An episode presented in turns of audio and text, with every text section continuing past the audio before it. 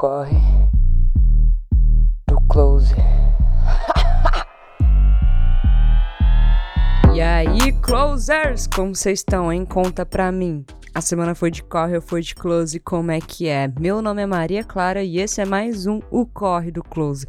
E nesse podcast eu vou dar dicas de intercâmbio, vou falar da vida sofrida do imigrante e compartilhar histórias minhas ou não sobre os perrengues passados fora do Brasil. Se você caiu nesse episódio de paraquedas, para tudo que você tá fazendo, vai lá no Instagram, segue o pod lá também, arroba o Corre do Close.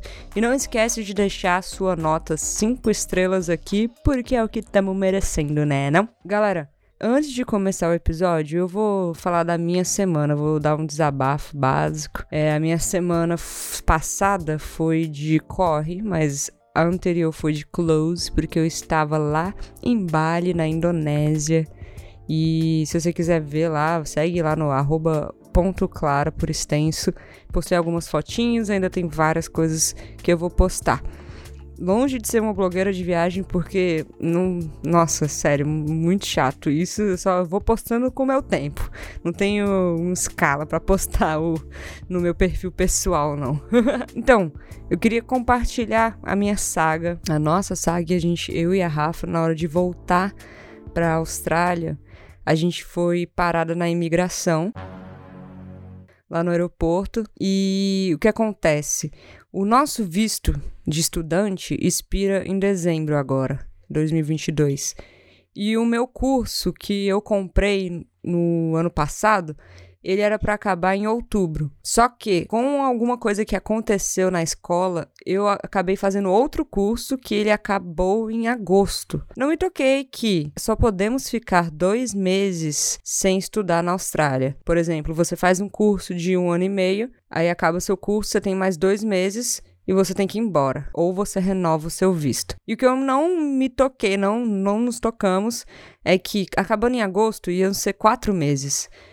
Eu sabia disso, mas sabe, quando você, assim, você não pensa, você só tá vivendo e acaba que, tipo assim, essa informação não foi tão importante para mim. E acabou que lá na imigração eu falei com a moça, ela conversou comigo e disse que eu precisava resolver minha vida o quanto antes eu falei que meu curso tinha acabado em agosto, que eu tava voltando pra Austrália, que eu não sabia o que ia fazer ainda. Só que eu achava que era melhor falar que não sabia, né? Só que ela me deu um sacode e falou que eu, se eu for ficar, eu tenho que começar um curso o quanto antes. Então, o que achávamos que tínhamos três ou oh, quatro meses para resolver, um pouco menos, né? Nós temos menos de um mês, então provavelmente a gente vai mudar de cidade. Semana que vem vamos falar com dois agentes de imigração e vamos ver o que faz, só que agora com estratégia. Vai dar tudo certo, esse é o ponto. Mas levamos um sacode da imigração, levamos. Então, fica atento, não vacile como eu vacilei.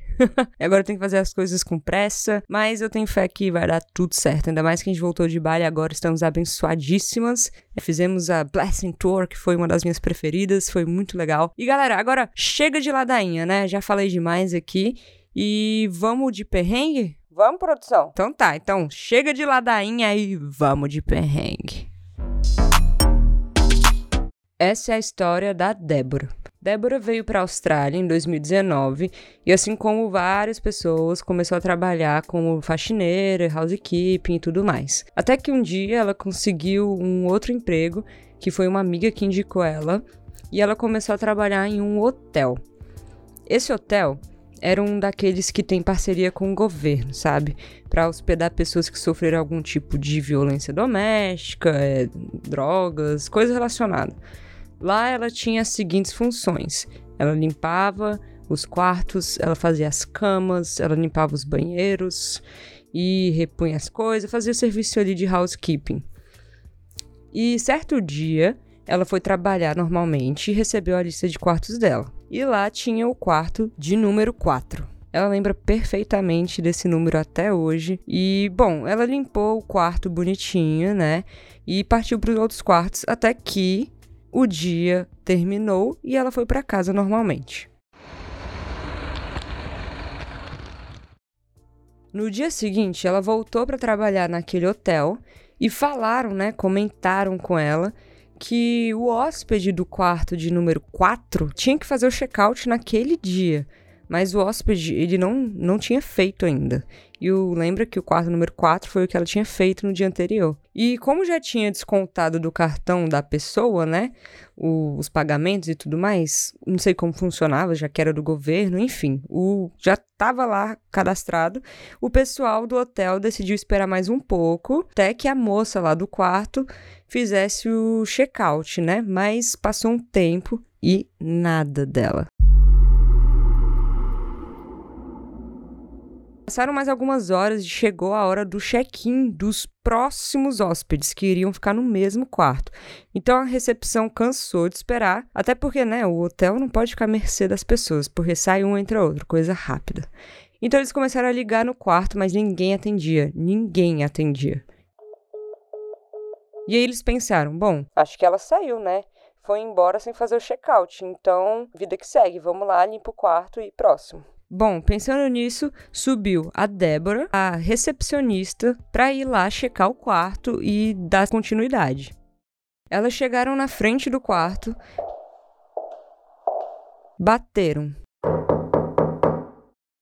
Ninguém respondeu. Então, Débora abriu a porta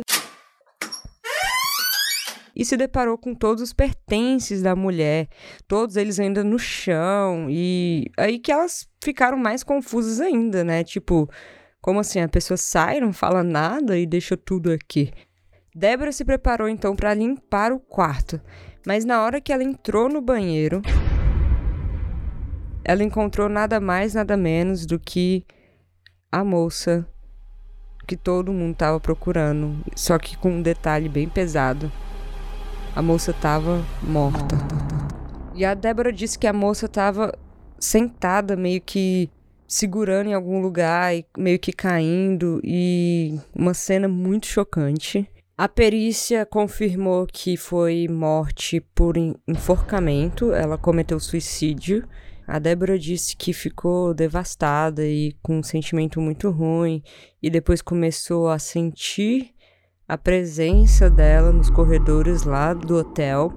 E, cara. Mano, eu. Eu teria com certeza saído do emprego e foi o que ela fez. Ela disse que ela chegou a pedir demissão porque estava achando impossível trabalhar com esses tormentos. Bom, alguns fatos sobre o hotel. A pessoa que se hospeda nesse hotel não pode receber visita, elas trocam de telefone, fica, entre aspas, escondidas. Elas precisam ser defendidas porque elas têm alguma ameaça nelas, seja violência doméstica, seja qualquer coisa assim. E tem os hotéis mais chiquezinhos e os hotéis mais fuleirinha, né? E tudo isso o governo que toma de conta para ajudar essas pessoas.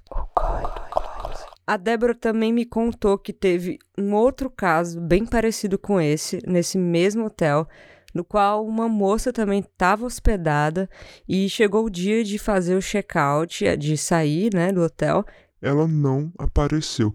E quando foram checar, ela estava no quarto em um estado de quase zumbi, de tanta droga que tinha usado na noite anterior. E eles puxaram as imagens das câmeras e viram que ela entrou com dois homens e eles deixaram ela lá. Num estado deplorável. Que mal conseguia andar e na hora que a Débora e a equipe, né, encontraram é, essa moça lá no chão, eles viram que o celular dela tava no modo câmera, tava em vídeo chamada. A Débora estava em vídeo chamada com dois caras da noite anterior. Isso é muito esquisito. E ela também falou que se a equipe não tivesse entrado naquela hora, era muito possível de que a moça tivesse vindo a óbito também. Ia ser a segunda morte que a Débora teria visto naquele hotel. Cara, imagina, velho. Tu vem pro outro país do outro lado do mundo, trabalha em hotel e, cara, acontece essas coisas contigo, cara. Isso é muito bizarro, velho. Falar para vocês, um dos meus maiores medos é ir fazer um cliente, abrir a porta e ele tá morto. Sério, eu tenho muito medo disso acontecer.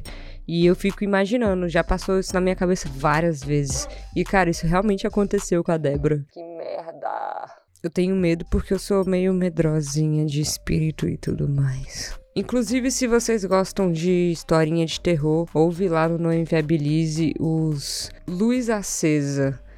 Luz Acesa. É bem. Nossa, tem umas histórias que eu fico com muito medo. E às vezes eu tô limpando uma casa e do nada faz um barulho e eu pulo assim. Eu levo um maior susto, eu sou muito fácil de assustar. E galera, essa foi a história da Débora. E se você tiver alguma história, manda lá também no Instagram ou pelo meu número Lattes que eu te passo pelo Instagram, que é mais fácil. Ou por e-mail, o corre do close@gmail.com. Você pode escrever bonitinho ou mandar áudio, tá? Pessoal, essa semana foi uma semana bem conturbada, né? não só na minha vida, mas também, né, foi 7 de setembro, a Rainha Elizabeth morreu, Avril Lavigne está no Rock in Rio, e para quem não sabe, eu sou fanzoca de Avril Lavigne, mas estou mais viciadinha em Billie Eilish agora, bem adolescentezinha. Inclusive vou para dois shows dela aqui. Mas é isso, galera. Eu vou deixar vocês com uma frase bem marcante da semana que é sensacional. E espero que vocês tenham gostado. É isso, um beijo e até o próximo episódio. Imbrochável, imbrochável, imbrochável, imbrochável, imbrochável. Close, não vê corre.